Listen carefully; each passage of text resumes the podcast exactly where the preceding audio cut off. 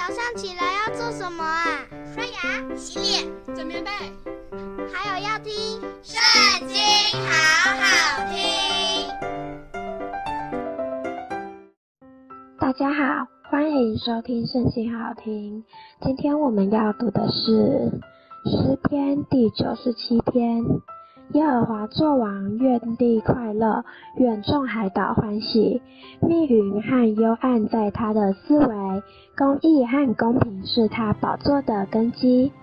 有烈火在他前头行，消灭他四围的敌人。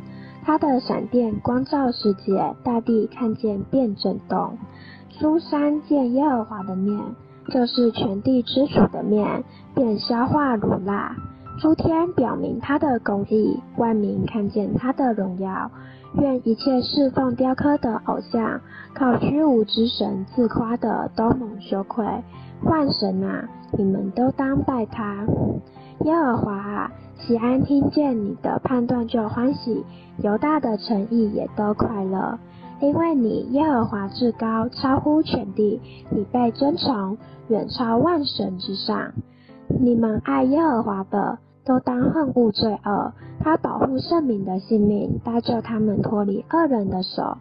散布亮光是为一人，预备喜乐是为正直人。你们一人当靠耶和华欢喜，称谢他可纪念的圣名。